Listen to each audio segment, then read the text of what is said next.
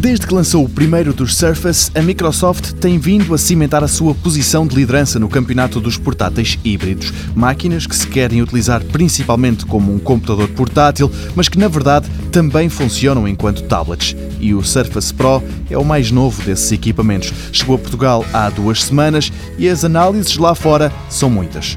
O Engadget diz que se trata de uma máquina fantástica, mesmo assim tem algumas reticências. É caro demais, diz o site, e não inova grande coisa face à geração anterior. Para o Engadget, a melhor notícia é relativa à autonomia, que cresceu bastante. O CNET vai pelo mesmo caminho, continua a ter a medalha de ouro no campo dos PCs Windows híbridos, mas o Surface Pro não passa de uma atualização extremamente conservadora.